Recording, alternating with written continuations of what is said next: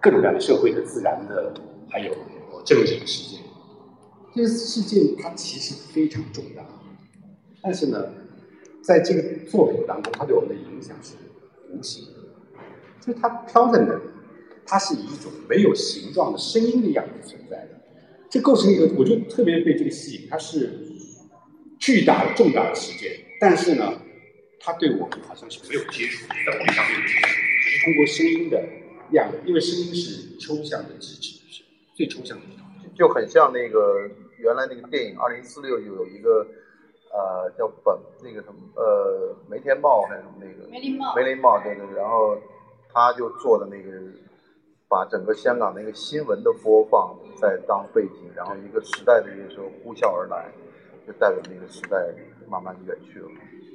然后另外一个就是韩国的一些影像，这个影像是这个空间是特别构造的一个空间。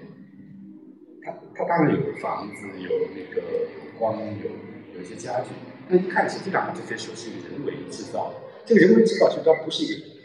它有一点隐喻，它不是一个实际空间，好像它是非常封闭的，跟外界没有接触。要然后我就理解这是一个心灵的隐喻，心灵空间。然后就把这个外外部的世界和这个心灵的这样一个空间放在一起，并置在一起，这意味着什么呢？我今天到这个现场发现，我就突然觉得，为什么用的是日光？因为我想象里面应该是很暗，然后当中很突出的那个影像。然后我我想象中这个装置应该是那个声音是非常辽远的，呃，声音很大，但是它很私密。然后日光灯，日光灯是非常日常状态的。然后我在琢磨，就说，好像跟我想象的不一样。但是这里，我再想一下，我就明白过来，就是它带给我们一种日常性。就我们日常性里时候呢，那个世界对我们来说也没有那么冲击，在它存在，而那个心理的空间呢也没有那么限制。但是在这两个部分呢，就观展的人在那个场景当中，他通过日光，日光灯是非常日常的，特别日常，然后让我带我引导我就去想这两个世界，一个心声音的世界，一个隐喻的心灵的世界。而这时候你会发现。构造那个心灵世界的那个那个主角，在他神里，他没有没有这个来龙去脉，没有姓名，他是对这个世界充满事事件多发的世界是有警觉的，他好像要营造一个孤独的、能够抵御外部冲击的这样。这是我们现在在这个世界上很多人感到高风险、不安全的一个一个防御，就是我跟外外界世界隔离。隔绝它，然后我就可以保保护自己心灵的安宁，那种岁月静好。但你再去仔细看，他那个世界，他他的那个表演里面，他有的时候很从容、很安静，有的时候他有一些焦灼，不夸张，不激烈。也就是说，我们我觉得，如果每个人试图用这种方式来保护自己的这个这个心灵秩序，保护自己的宁静，他自己是认为非常难。彻底做到因为这个世界事件太长。你看前两天停电了，或者怎么样？嗯，教育机构一个很大的产业突然就没有了，就几乎就没有了，我我很支持你，但是它变得很突然，这都是 event。然后你怎么你躲都躲不开？也就是说，你试图躲避这些所有事件的冲击呢？你好像能够保有自己的安宁。退回到心灵的情报，但这个心灵的情报，你自己都会对它有没有确定的把握。那个主人公在里面那些神情的这种犹豫不决，那些非常细微的难以察觉的不安，都表明他自己也没有把握。我们是不是能够用这个方式来应对这个世界的侵袭和困扰？这构成一个反复。呃，你好像越是逃离世界。好像我们可以保有一个平静的日子，然后整个装置有种异常性，好像就像一个下午茶一样，好像什么都没有放心。但实际上，我自己看来，它最有动静和反复的地方是，如果我们每个人都以这种方式来保持自己的安宁，那么可能这个世界实际上更大世界的冲击，你是更无法躲避。这是。快两百年前托克维尔的一个洞见，就是说我们讲这个世界管它惊涛骇浪，我只要咀嚼自己的小悲欢，我有自己的小的私信的自由就好了。多年书房成一对，但是托克尔他有个洞见是说，每个人能够享有私信的小小的自由，这件事情是有条件，是有政治条件，是有公共条件。也就是说，如果每个人都躲在自己的这样一个小世界里，这个小世界可能都保不住。于是，托卡尔意味着你必须进入公共生活，来保障各种各样的自由、各种各样空间的自由。而谭卓老师的这个作品，我觉得他用一种对照，他没有说的很多，他也有很直白，它里面的意义可能有。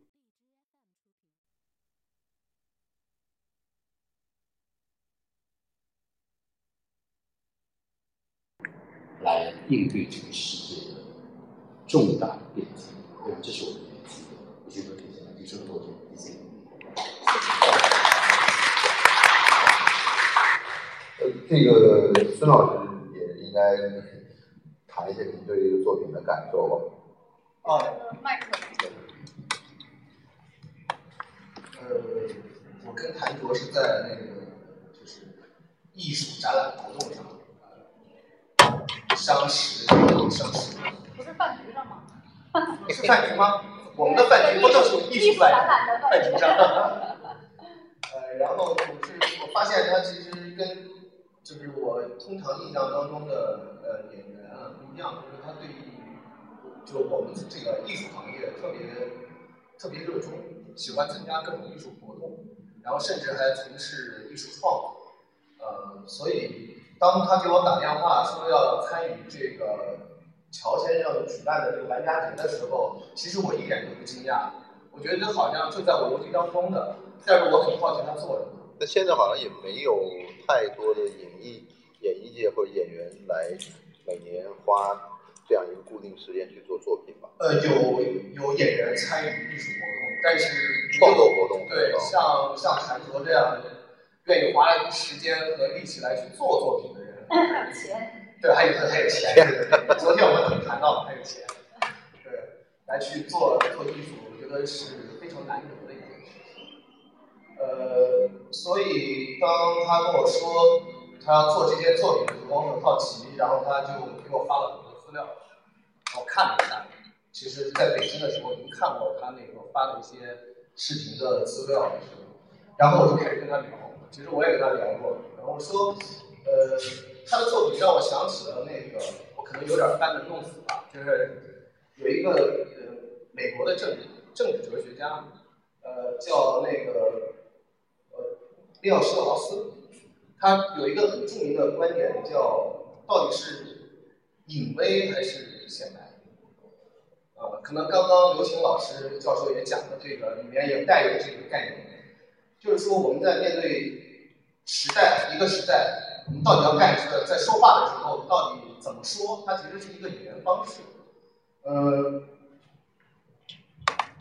可能呃那个刘老师比较了解的，就是说哲学家、哲学这个概念，哲学家这个概念最早其实是爱智慧、爱智慧的人啊，他跟智者是有区分的。然后爱智慧其实重要的几个哲学家的目的是。那艺术其实跟哲学有相同的这个功能，但是这个历史的世界的真相如何去表达，是艺术家需要面对的一个问题。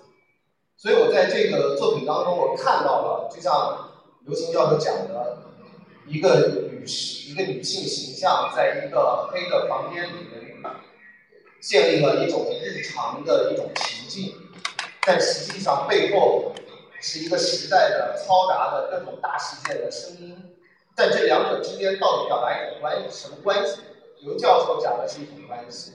但我觉得可能不同的观众在面对这个作品的时候，他会有不同的体会。这就是我们常说的作品的开放性。这开放性到底是在哪？所以我觉得就是我不能说这个作品具体表达什么，但是我觉得每个观众进去的时候，他能通过自身的经验，对于世界的理解，然后投射到这个作品。其实，呃，最明确的其实就是两种时间，一个是时代带来的那种历史时间，还有一种就是在日常生活，我们有一种周而复始的一种时间。那这种时间感其实是非常中国的一种时间感，周而复始的这种我们对于时间的认知。我觉得刘老师在说平静，打破平静，但可能这种有一种辩证关系，这种辩辩证关系在于，呃，一方面我们害怕被这种外部世界打破这种平静，但是另一方面呢，我们又在维护这种平静的方式，所以它里面有张力，这种平静是带有张力的平静。所以我看到那个谭卓在表演的时候，他其实在有意识的表达这种张力，所以这个作品我看的其实很动人，这是一件很动人的作品。呃，尤其刚刚刘刘教授也在讲，就是根据我在跟我们这个时代在发生某种关联性的时候，呃，每一个人都会把自己的经验投射到这个作品上。呃，所以我也没想到，就是这个谭卓一出手就做出一个这么完整的一件当代艺术影像作品，所以也很惊讶啊。谢谢谢。那但是你我我很好奇，你为什么要这个声音的记录要从二零一四年的七月开始？因为我我参加了这个励志播客这个计划之后呢，我就发现有一个蛮有趣的问题，实际上是我们现在的耳朵经济时代到来了，就是实际上就是说我们真正把所有的这些气触觉啊，这个听觉啊话。都放下，你用耳朵去倾听交流，因为语言交流的最大的好处就是我们放下了很多其他的事情，我们更看重的是思想的交流，就把我们原来的就可能因为要视频啊，要见到你要把这个装啊怎么的，但现在主要就是声音的交流。那么你你能不能跟大家讲一讲，就是说这个起点和这个终点的一个意义在哪里？呃，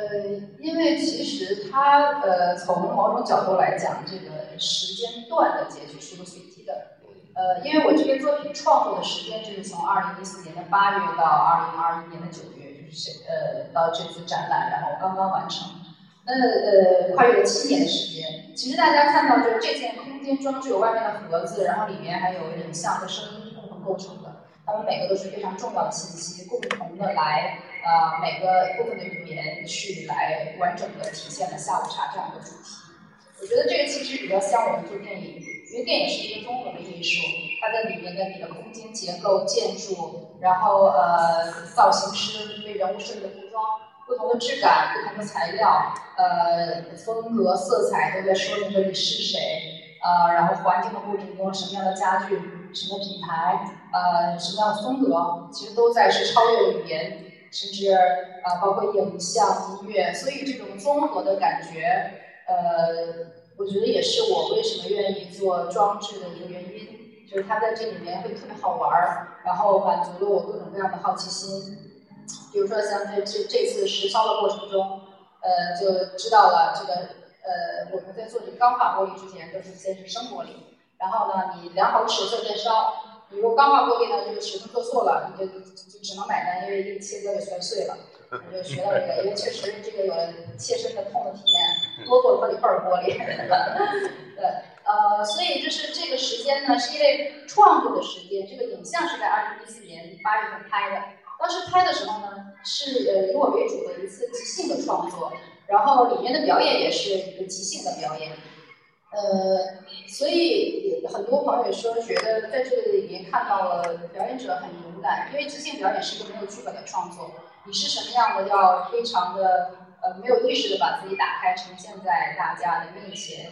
呃，然后影像创作完呢，就放在那儿了，因为它和比如说像上一次啊，我在那个给给芬迪做的那个火箭的装置，无限可能的 baguette，它是不一样的。那个是一开始的时候就非常的明确。呃，我我的灵感来自于哪儿？我要怎么做？方案是什么？然后如何去做到落地，一气呵成？那然后很多的艺术家另外的创作方式，有的可能画家一个画画好几年，他中间没感觉了，或者在变化，很多年完成了。然后这个作品就是这种类型，影像拍完就放在那儿了。后来就一直也在想留意感觉，因为其实我很多那种半成品素材在这儿，觉得怎么做？然后等到七年后长到了现在，觉得有了一个新的感受。当下的成长，呃，因为我的像我上一个火箭呢，其实它的那个灵感背景就是和新冠疫情第一次在全球爆发有关系，所以做了一个非常有有喷薄张力的，在呃一个和内心抗争的一个作品。然后这个呢是随着时间在发展，疫情之后我们全球发生了一个巨大的一个变化，呃，整个形势格局。然后这组作品灵感来自于这个，所以呢就在这样的一个一个当下的主题下，把把它原来的素材又丰满结合，完整成了现在一个这样。所以它的声音选择就是自然的一个这样时刻。所以从呃，当我们在这个玻璃玻璃盒子里，你处在一个这样环绕的声音当中，那你在出来的时候，你可能会有这种感受，觉得像在一个更宏观的一个宇宙时空里，它很像一个一个这个时间的一个凝结的一个晶体。放在那儿，所以它也有一种时间感在里面。那乔老师为什么就是这次有乌玛有谭卓，就乔老师为什么当时要做这样的一个大咖的展呢？呃，对，因为我觉得艺术呢是相通的，就包括电影啊，包括表演都是艺术。那他们在自己的领域这么成功。那我也想看到他们就真的是这个对这个世界的理解，啊，我也没想到这个谭卓这个特别有能量，这个作品特别有能量，而且做艺术非常认真，因为我们这几天布展都在，都到后半夜了，啊，对，真的做艺术非常认真，呃，这个作品就是说，呃，我我觉得呢，就是说，他还是对这个。现在这个社会的一种感知吧，我可能能引起我的共鸣。我刚才那两位老师讲了很多，这还是专业的讲。我以为把那个曹老板，曹老板留在最后，问他说他这个作品能不能卖出去？这这个是个很现实的问题，因因为他卖出去，艺术家才能形成一个良性的循环，才能支持他去。做这个，然后包括其实我做这个作品的时候，我也会考虑，就是艺术家呃收藏家的一个角度，因为你否则你有时候你自己在这做就变成一个自娱自乐，所以他其实比如从我这个我个体的这个呃经验出发去考虑，我可能会考虑的更完整一件作品的创作。然后除了这个方面，就是你的你的艺术形式自己表达之外，你的品质呃。到达什么程度是否精良，对吧？你你得做一个良良心的一个艺术家，你买单买出来觉得两边掉，有点坏了。对，然后包括其实也一直还在思考，就是艺术和生活之间的关系。呃，因为我们其实都是对精神生活非常有要求的，我们希望我们所处的外在环境是更美的、更美好的、更理想主义的。呃，但是可能除了抱怨之外，呃，它不是唯一的方式，我们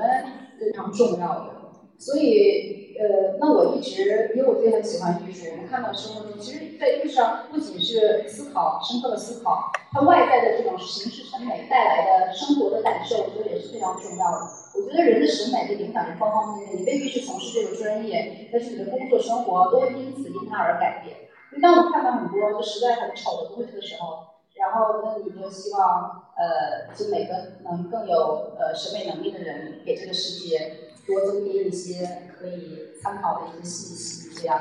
然后包括艺术也是，因为艺术还是非常小众的，很多人都会觉得它很晦涩。呃，就艺术这个东西咱们搞不懂，就把自己拒之门外了。呃，所以，那我就是当然这是非常一个一个窄众的一个想法，就我自己会觉得艺术是非常呃特别美好的，吸引我的，值得我去贡献和奉献很多。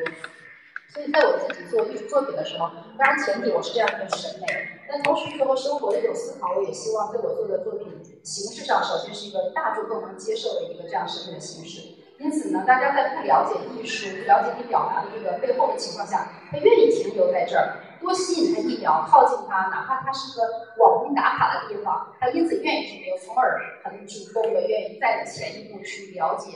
呃，你的创作、你的思考。和引发他的思考，呃，这是我希望我的艺术作品能带给呃外界在社会的一点一点点的想法。对，然后呢，这次的一个作品就是也承蒙各位老师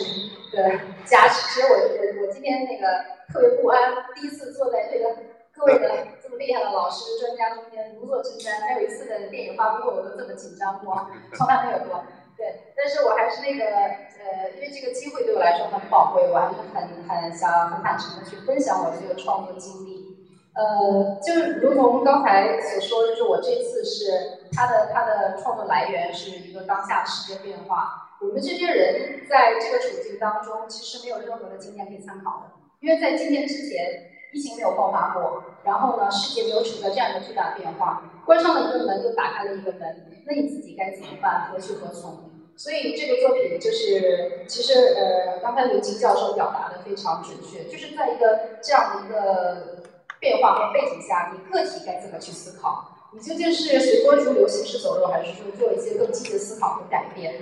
呃，因为我还是比较热血的人，我很希望人们就是行动起来，不要堕落，不要怠慢，然后思考和意识都是特别美好的东西。所以当时这个，首先这个作品的名字叫《下午茶》。我做了一个很漂亮的和很贵的玻璃盒子，然后昨天那个杨红老师，呃，我在我在布展的时候，他们来就说说其实你这个应该更大一点。我说是啊，杨老师，我开始想的就是更大，但是很贵呀，很贵。然后因为要考虑创作的成本，所以就各种的精算，然后改变，在一个觉得。已经极力收到最小的情况下，最科学的能呈现呃他的情绪的呃情况下去完成它。呃，比如说玻璃尺寸的改变，开始是非常疯狂，想做一个全透明的玻璃盒子，你知道吗？就是见了之后人整个就就虚掉了，觉得就是忘掉了一个现实存在的世界。但是那个老贵嘛，我觉得除了苹果，别人做不起。对。太贵，特别美，看起来特别美的东西都是很贵的。苹果的售价。特别高，特别高，就对对，就是好的东西没有便宜的。然后 其次就是安全考虑，因为这个作品是人要进到一个空间里的，所以我就一直在跟各个的设计制作环节反复强调，我说安全第一，无论如何要保证安全第一。因为我其实很 care 人本身，因为我觉得如果是我们前期想好了、做好了一些准备，避免避避免掉一些无谓的这种伤害和破坏的可能性，我们一定要把这个做在前面，因为那个代价是无谓和非常大的。我觉得人是最重要，其他没有任何没有比人更重要的东西。嗯，所以就又改了方案，做了很多这种钢架的结构，就看起来没有那么梦幻完美，但是它同时是有了一个另外的一个呈现。最终的这个结果还是相对还原度比较高吧。啊，包括玻璃的厚度，因为它不能太薄就很容易碎，它面积比较大，所以缩小面积，稍微收一点这个厚度。然后我明天跟他们看，我说这个边儿啊一定要给我露出来。因为这都是钱呐，对对对。然后他设计设计了一个很漂亮的，然后呃很很透的一个一个超白的玻璃，它看起来很漂亮。然后包括加上这个光线，那个光线呢，就是像刘老师非常敏感，他感受到了。我希望有一个日常的状态。同时呢，其实你开一个暖光，它也会有白天的状态。但是有时候暖光一方面就是我们会有点觉得很温馨，回到家的感觉。但是我希望那个日常又是让人警醒的。所以那个白的设置，我说我想要一种，就像就是那种很神经质的那种白，那种灯光的感觉。对对对，然后然后做一个设计，设计了一个这样的灯光。呃，然后它从外面看上去呢，这个漂亮的玻璃盒子。呃，它像一个一个甜品店或者是蛋糕盒，你怎么理解都可以。因为这个它里面呈现透过玻璃呈现的这个里面的装置，一个餐餐桌上垂下来的餐布上面放着一块块这个老款的电视，像切好了的蛋糕，就你很容易关联起来它的这个一体性。边上还有个餐桌，放了这个呃餐叉和盘子，你觉得这是待人可取的蛋糕。所以它从形式上首先关联了它的呃它的名字，我觉得名字是作品很重要的一部分。然后进到里面呢，我刚才所讲有有呃声音和这个影像。声音呢，我们呃我当时的灵感就是我为什么要做一个公放呢？是因为这个灵感呢，是因为当时比如说我们走在街上，你愿不愿意听？比如说你路过一个什么商店啊或者什么菜市场，它都会播放一些就是特别不好听的、难听的一些音乐，你没有办法选择。所以其实我们身外的这个世界也是发生什么，其实是你自己无从去选择的。你无所适从，你也没有办法去选择一个更大的一个对一个环境或者处境，所以我就觉得这个一定是要一个一个功放的声音，它跟你戴耳机不同，你戴耳机的是你主动的去选择，它更个体化，它不是群体化。然而这个事件呢，其实跟我们每个人有关系的，所以呃，这选择这个这个时间段这么长时长的，呃声音事件的背景都是选择一些相对大众知晓度比较高的全球范围内的囊括的经济、政治、文化、娱乐、呃社会事件甚至天文等等的一些代表性的，比如说像新冠疫情的爆发，然后美国大选，啊、就是《流浪地球》当时出现了一个高票房，这还甚至还有比如说呃第一排这个 F 六是被一个澳洲的公民买到了，然后很多的媒体围着那个苹果店门口向他展示一下，然后结果他拿出来的时候，他其实手机掉地上了，屏幕摔碎了，但我还挺幸灾乐祸。有各种各样的代表性的事件，其实他想呈现的是，他和每个个体有关，他和无论你是什么种族、什么年龄、什么时代和国籍和是一个世界观有关，其实还是呃关注的是人本身，而没有其他的这些呃标签。然后影像上呢，所以声音上其实它也呈现了一个一个更宏观的一个时空的感觉。然后影像上是非常的细微化的表现，呃，所以他们，因为我觉得就是最如果做做最悲观的代表就是女人的心思，因为我们常说女人心海底针，细微频繁的变化难以捕捉。然后所以影像里的女人，一个一个神秘的女人，因为我们刚才先讲到审美，呃，我说希望大家有个有一个能接受的审美，所以呢，也以前有很多的影像是非常直观的个人在那儿表演。那然后，因为我们是做这个呃影视行业的专业，我们有一些这样的经验，就是作者电影和商业电影，大家在感呃观看的时候的那个感受。所以商业电影是它转换了一个给更多观众的这种语言，大家都更容易接受。所以我们在这个造型的设计上也设计了这个人更具有戏剧化和神秘感，让大家愿意停留下来观看影片的一个信息。呃，然后这个女人呢，她在里面这个大的空间里面呢，通过一道门形成了一个呃一个二维的空间，或者也可以说是一种元宇宙的感觉，因为人都是多面的。呃，当可是当你没有经亲自经历和发生这事情的时候，其实是很难的不断的去说一个结果。我们中国有一句老人有一句话，就说“宁吃过头饭，不说过头话”，就永远不要说有点余地，有点余地，有点余地，永远不要说我我永远不会喜欢他，我永远会爱这个，我一定不会怎么怎么样。你没到那个处境的时候，其实你根本不知道自己会做什么样的一个反应。所以人他有自己未知的语言。然后呢，那我在这里面的表演是这个女人，她通过这个空间来来回回的穿梭，惊奇的发现另外一个维度的一个自己。然后他从怀疑、惊恐到接纳和自洽的一个过程。所以这是一个，因为我们说通过哲学作品去阐释这样的一个作品，那哲学作品有三个维度：人和自己、人和他人、天人之间的关系。影像里面的阐释的就是人和自我之间的一个关系。呃，然后表演上也是，当他在一个空间的时候，呃，是一个非常自然化的表演；到了另外一个空间呢，是非常戏剧化的，像木偶一样的，一个，充满了张力，然后呃，这样的一个表现形式。一方面是区分它跟不同的空间的表现，呃，另一方面呢，就是这个灵感是来源于《聊斋》，因为那个中国的《聊斋》就是金川金马讲它会有变化嘛，就特别好看的一个女孩，然后一出去就变成了红叶青什么之类的。然后就有有了这种一个情感的背景，所以就觉得这个人的变化变成一个这样梦化的一个表演，这是一个自我的。然后刚才跟刘教授还讲了一点很重要的信息，这个完全是我们最想表达的。当大家进到这个环境里面，你随着这个声音、影像，你看到的这些东西，它引领你去了某种方向，但这种方向究竟是什么？完全是观众自己来赋予的。可是这个东西，每个人都会有不同的东西。不同的答案，不同的见解，这个东西就来源于自我的经验，因为我们每个人给出的这个答案都是建立在自我的经验之上，它没有绝对的对错，也嗯，它但是你的经验未也未必是一个真正的真相，我们自己看到的会给你的答案，所以它是一个这样的一个一个多维度的丰富信息的这样的一个作品。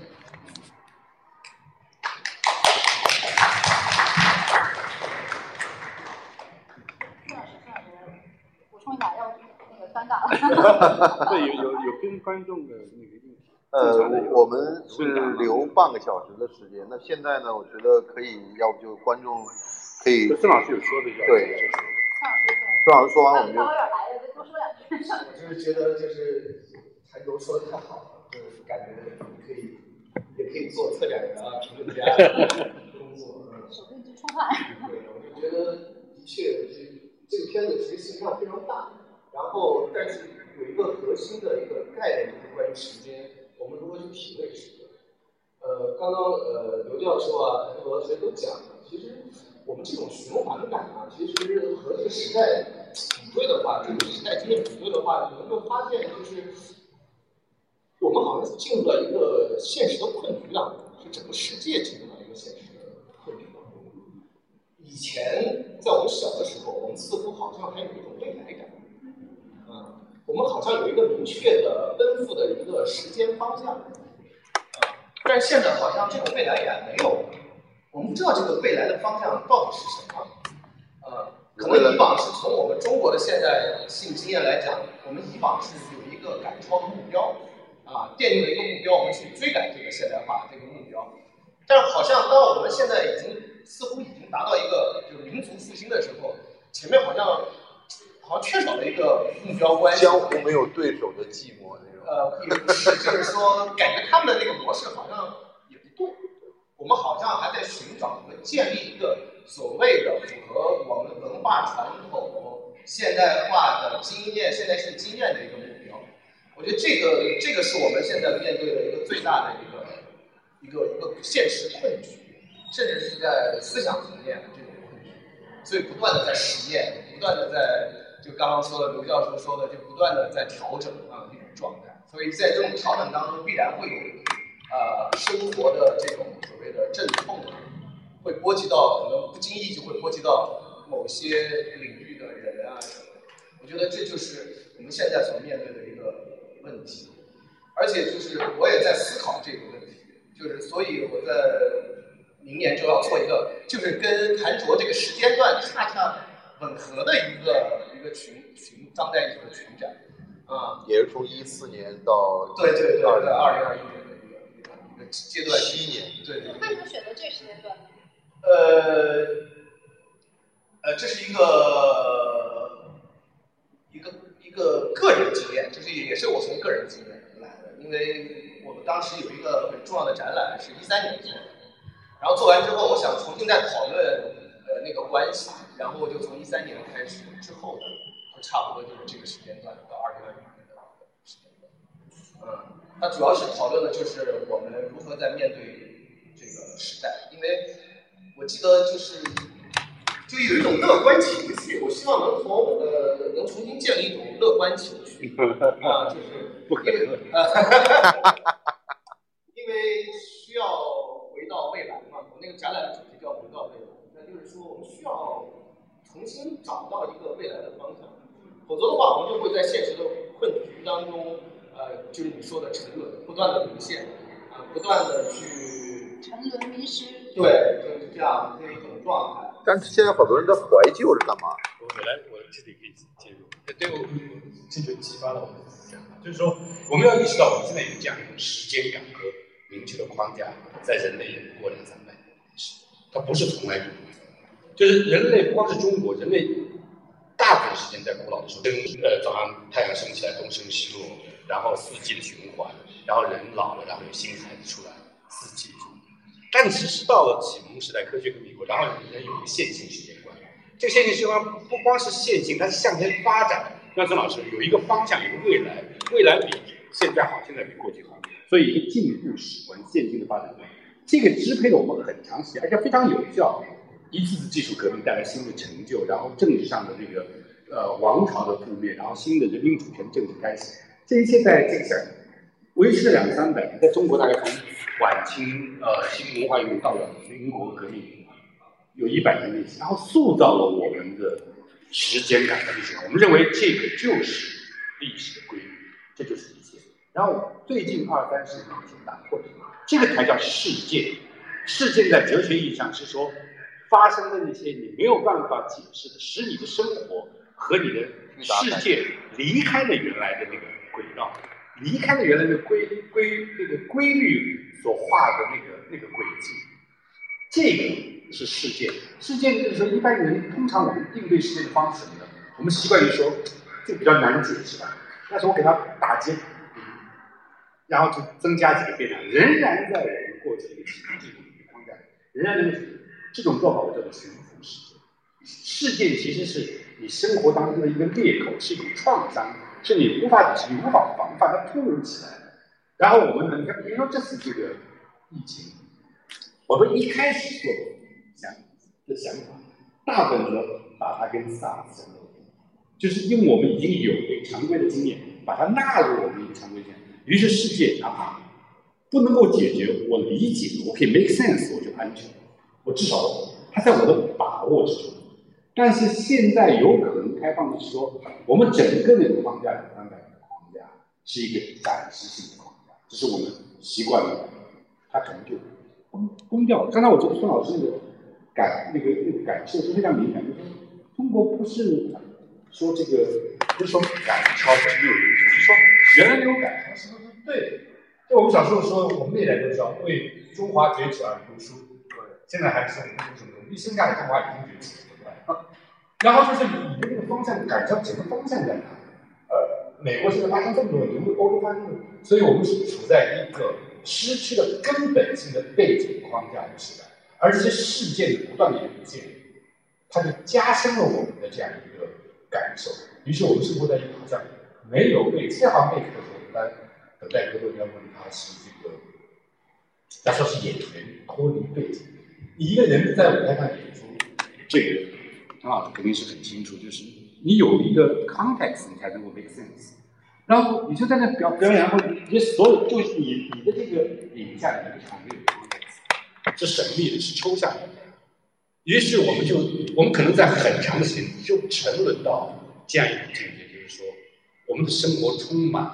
我们难以理解、不可琢磨又无法把握的一些事件的冲击，我们甚至不能赋予它意义。我们不能够讲出一个对它完整的解释，这可能是我们这个时代，说不定还要维持很久很久这样一点。而且虽然一面多荒诞，说我们会活得更长，有人说，嗯，我们可以活到一百岁，谭卓老师他们可以活到一百五十岁吧，年轻一代。啊，对，就是，但是我们活这么长干嘛？就是这个世界的意义在哪里？这个我觉得是他不动声色的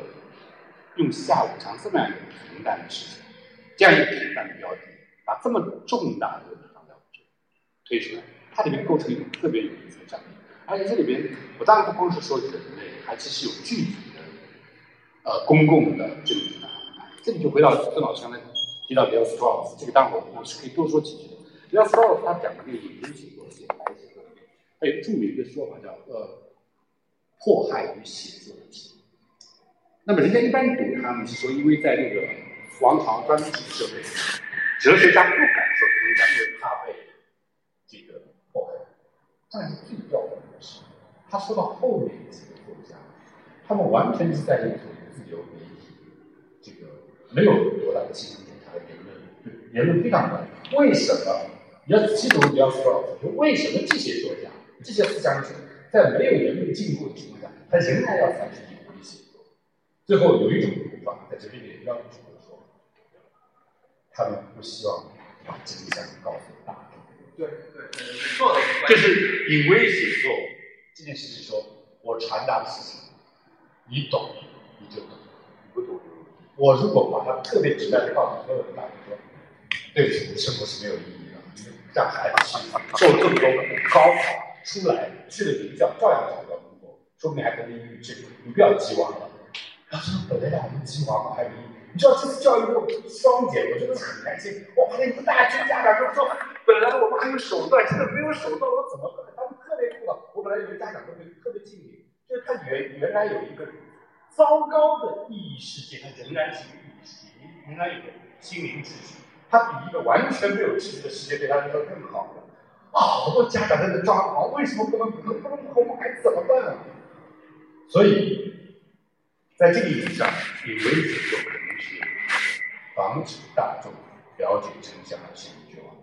但是我不相信谭老师是这样的一个构想。我跟他说，这 是一个过于诡异的，而且自认为精英。我认为谭卓老师在这里的隐微写作，他做的比较含蓄当中，其实他愿意让这个作品开放出多样性。让每个人根据自己的这个经验来解，这是一种更友善、更民主、更平等的要求。他没有说我真理在我，但是对不起，没有说到当然是这样。我讲我的那个秘诀，我告诉我们圈内的自己能够解码的人，他不是这样的。我觉得这里他他有他的 humble 的这种谦逊，我们来分享这个时代，让我们一起思考。我这是这是挺了不起的。而且最后我我要说一句，我在韩国老师那里看到，我因为我跟他以前并不是很熟我因为为什么愿意知道？我们分享一个理想，就在这个时代，其实你挺难独善其身。你再高的人，现在有多富有都有权势，你以为你独善其身是很难的。所以我们要跟大家生活在一起，这是这是亚里士多德说人是城邦的动物，它不光是指我们是一个群居的动物，它意思是说我们只有彼此生活在一起，在与他人的生活当中，我们才能贯变成更完整、更充分影响。但是我们的世界缺乏两个东西，特别是在中国，第一缺乏善，第二缺乏认真的聆听和交谈的能力，缺乏明白。我指的不是整个，我是在网络上的那种知识。所以我我想，谭卓的作品，他在传达，他在邀请一种善意，一种思考，亲民的，韦伯讲的亲民的，这两个东西是我跟他共享的。我认为我们这个世界就是说，这个世界虽然很难，非常残破，意义重建非常艰巨。但如果我们怀有善意，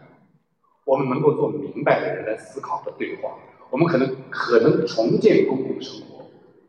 它不一定能解决问题，但是这是我们唯一的希望。所以，我们只能知其不可为而为之。这是我认为他的作品令我感动的。谢谢。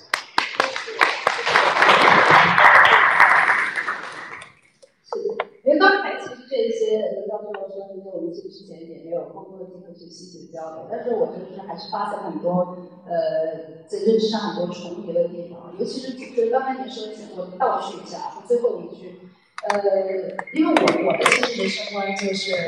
呃道教的，就是呃知其不可奈何而安之若命，就我们知道命运本来是这样的，但是你你如何去做，就是那个。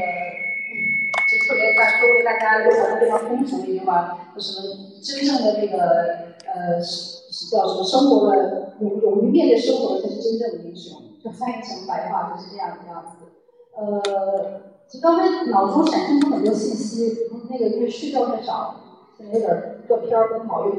但是呢，我其实是很很认同这样的，就因为呃，我觉得我们没有一个绝对的个体，所以我们是一个群体，人是一个群体的动物。呃，当其实呃外面的环境没有那么的影响，然后日子不好过的时候，呃，我不是指当下，我是指说整个的大的环境贯穿的历史任何的时段，它和你的种族、国籍、年纪、时代都有关系，它都是在发生的。呃，别人不好受的时候，其实你人们都会关联到自己，自己也不会好受，今天这个事情发生到自己身上。所以我觉得人与人和人之间的这个关系是非常重要的，并且呢，我觉得嗯。因为现在我们处在一个特别的一个国际形势下，呃，然后那个身份认同又变得很强。我觉得，就我是一个一个中国人来说，我觉得这个东西其实不光是中国人吧。你你说一个世界公民这个情况下，你无论你是什么种族、什么国籍、什么样的身份，但是你永远你的面红跟是这个跟你的血液改变不了的。你永远和你的国家是一个唇齿相依的关系。所以呢，我在这样的一个环境里边。呃，我的国家的环境里面，我去做一个作品，我还是希望，就像您所说，我们考虑到一个群体性，呃，然后我们有一种乡音感，我们去在乎每个人，呃，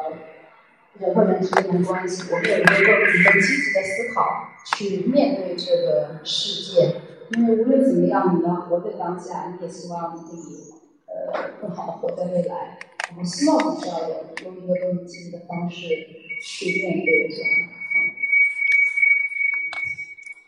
我我想问问下面的朋友们，有想问题要提给韩卓女士和孙老师，还有这个刘老师的吗？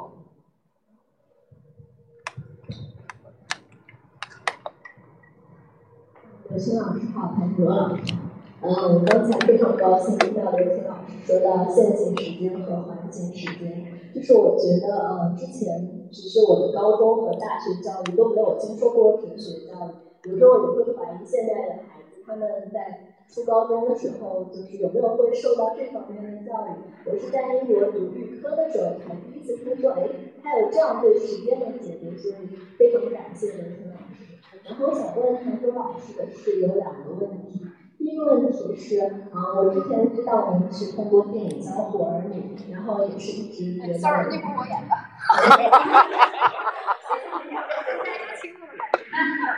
那个不是他。啊，但是因为就是我这样说一点呢，然后我比较感兴趣的是，呃，就是作为一个明星或者说演员，在从事艺术创作的时候。呃，对我来说会有一些，就是嗯，可以分好处或者坏处吧。就是就是，我觉得，比如说，当我们在一个领域做到头部之后，你可能更容易接触到别的领域，比如说艺术圈更多的大咖可能会靠近你。对，然后呃，我也非常意外听到您说，在艺术创作的时候也会考虑到藏家的这个状态，所以就嗯会很好奇，就是你在这方面嗯会问的问题尽量短一点，因为你太长了以后，我估计。你刚刚刘老师的问题你也问过，然后在这，你这样机关枪扫来以后，最后大家只是记住最后一个问题了。OK。对。嗯，对。然后第二个问题就是，啊，我想知道您会在意就是观众和学院派，就类似于艺术专业学生的看法，或者说就是你会期待收到他们的反馈吗？好，谢谢。对，这个。打可以的。有的，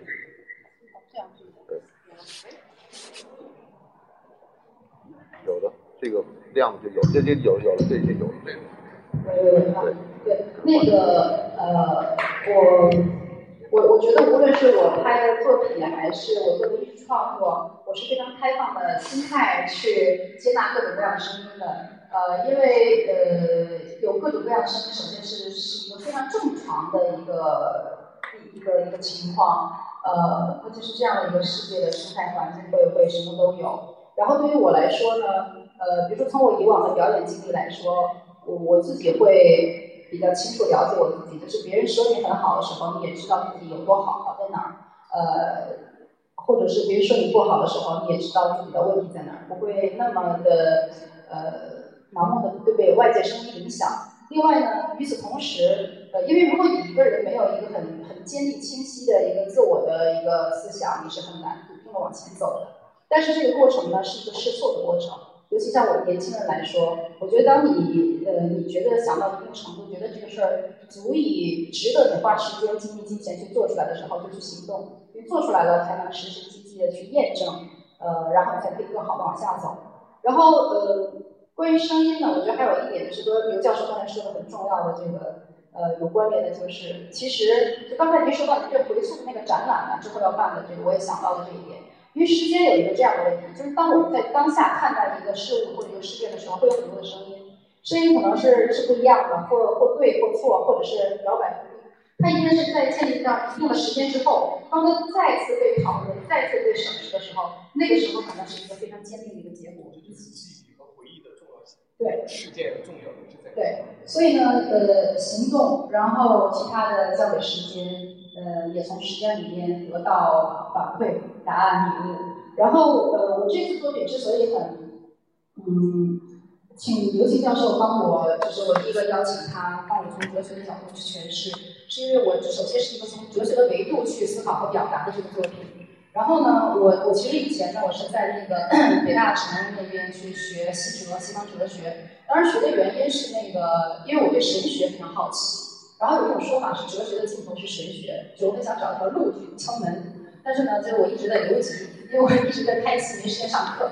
但是那个学弟学妹的不变不不断的变多。然后后来就因为对这个哲学的好奇，就一方面觉得把自己就是给自己挖了坑，扔到了一个一个黑洞里面，就发现知识越是越越学越多，你就越是越是觉得自己很渺小，就好像在一个无垠的宇宙黑洞里面很恐惧。呃，然后我说呢，我既然从这个角度表达，就是我得有点那个公德心，我不能自己胡说八道。就是我，我希望找到一个专家来帮我精准的去用哲学的语言向观众去诠释。就是我觉得我对世界的一个绿色的环保行为，就是大家看到了，看到的人，他他是一个精准专业的，呃，而不是说他不了解这个背景的情况下，不了解哲学语言的情况下，你本来就说的有歧义，啊，把人带入歧途，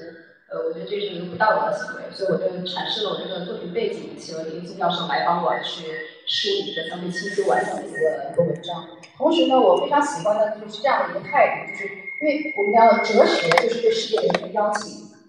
所以我在前两天那个杂志过来在这边拍我的一个封面，呃，我跟他们聊聊完之后，主题我们希望是可以一个作为邀请的主题，因为邀请它是超越了对话，对话你会觉得是一个相对于一个片面的，但邀请不是，邀请是个勇敢的行为，而且它有一种时间赋予了你丰厚的信息。我今天非常敞开的自己，无论是大家的生日什么样，为什么样，我敞开自己的怀抱，说来分享我的这些和大家。所以我很喜欢这样的一个感受，呃，然后还有刚才您刚才说到这个关于藏家问题，我觉得这是一个一个很现实的。我可能是因为在这个呃残酷的电影行业摸爬滚打过，所以就是一开始起步的时候就会有这样的一个考量。我觉得这是一个呃，如果你要出家要生存下去的话，你要考虑一个完整的一个生态系统。如果只是说，当然有过程嘛，有过程，就是先自己先做出来。呃，然后一步往下走，当然是这样。但是从前期的时候，我就希望我们考虑的更完整，然后希望自己在呃有限的时间尽量呃快乐的成长，然后去包括所有的在实际的这个世界里落地成型之后，去验证自己方方面面的想法，这样。谢谢。还有哪位？可以加快一些速度。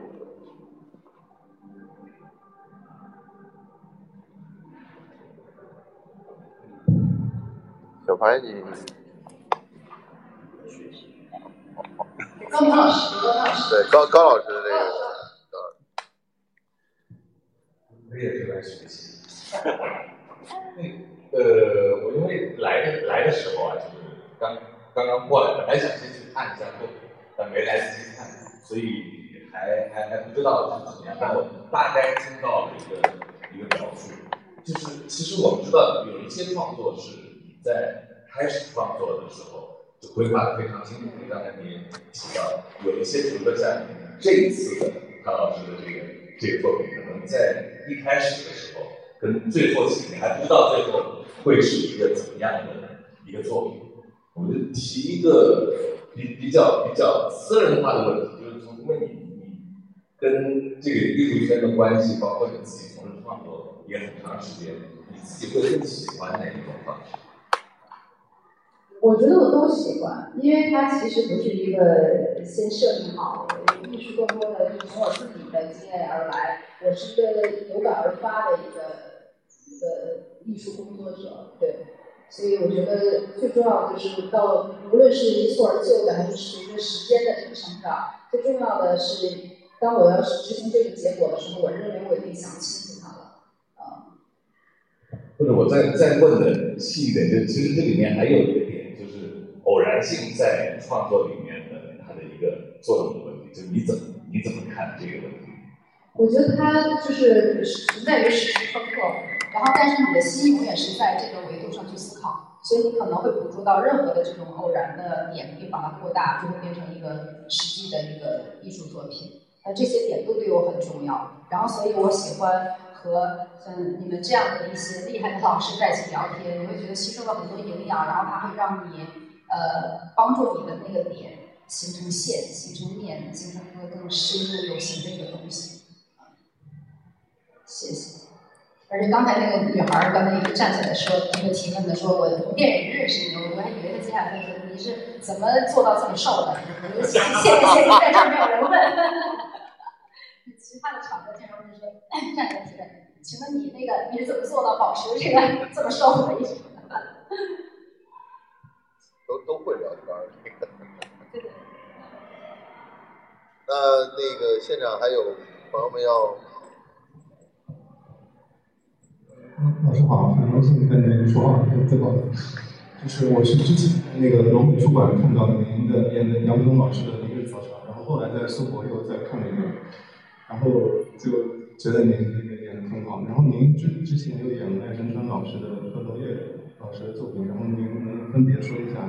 这几位艺术家对你的影响，因为他们也是来自不同的领域，有传统艺术电影、实验影像，有这个实验戏剧。然后老师说一下。哎，谢谢谢谢，那个我快点吧，真的那快点吧，因为那个和和大师合作呀还是非常考验的，因为大师往往就会说你去做这个，你到这儿你应该哭，你这儿应该怎么表现。我们来拿那个著名的杨福东老师来说一下。有一天呢，我在说台词，而且他特别考验这个人的记忆力，他都是半夜的时候，我要说，哎，明天说这个台词，没有剧本，首先没有剧本。当然，我觉得，因为我一出道我就先拍娄烨导演的电影，就他经常也没有剧本，所以我这能练就出来了，打了比较好的基础，就不怕他。他没剧本就过来了，不是问题。然后呢，紧接着他说的全都是尼采的台词，没有关联性，一句一句的。半夜你早上一醒来，感觉今天我要说这个，这种台词他没有办法像我们日常的剧本就是能转换。就是你记不住那么精准，那你说大概的意思，对吧？你还没吃饭呢，你妈还没回来啊，大概意思。那尼采就不行，所以就得马上精准的记。然后，然后呢，有一天就是我在说台词的时候，他说：“哎，他说我想要你一种就很缓慢记住的感觉。”然后呢，这个在我事隔多年之后，有一次我去看那个呃李云迪，李云迪的那个钢琴演奏，就他在弹琴之前的时候。那个琴琴键没有按下去，音符没有开始，但是它已经进入一个完整乐曲的一个开端了。所有的气息、情绪，甚至它前面这个这个空间，我觉得都是它那个一部分的节奏。然后开始，然后就一瞬间突然觉得，哎，这个是当时杨老师说的要慢慢进入的感觉。但是这也是你自己，他这件事情的意思你不知道。但是我也想通过这个说呢，其实呃，大家经常说呃，你是演员，怎么做这个？我觉得其实一切都是相通的。嗯，然后呢？后来有看他更过分，他说我，他说我想让你演出那种云飘过的感觉。对。啊，好，就因为你知道，你跟他已经没有办法用具体的实实很实际的这种很落地的接地气的语言去交流，就只能是 make sense。或者他说，我希望你这个台词说这种拉小提琴的感觉，那真好，好，就是万一解释好好，然后解释感觉，所以他就会给你像大师的那种很就难以描述的目标编辑的感觉。对，所以就是你说你看你看的有两次呢，杨杨峰的那个老师的那个作品呢，其实是他我们我们的长篇呢，虽然已经拍了几年了，到现在我也不知道什么样儿。呃，你看的展览版，展览版都是展览版的做的一些这个装置，对，这样一些影像装置。然后但是张老师也是，他不会给你具体指导，他让你去感觉，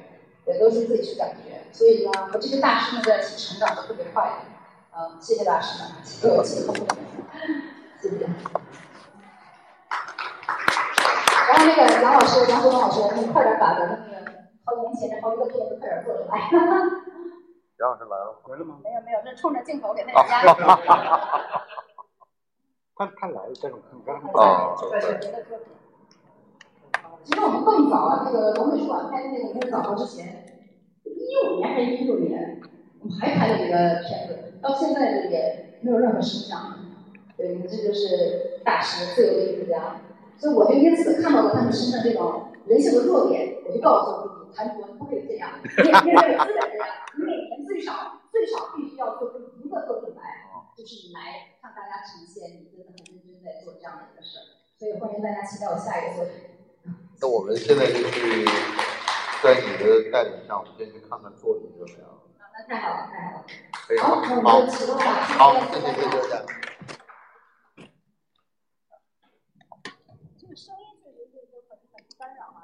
一直消，这个就就可以可以可以退掉，对对对对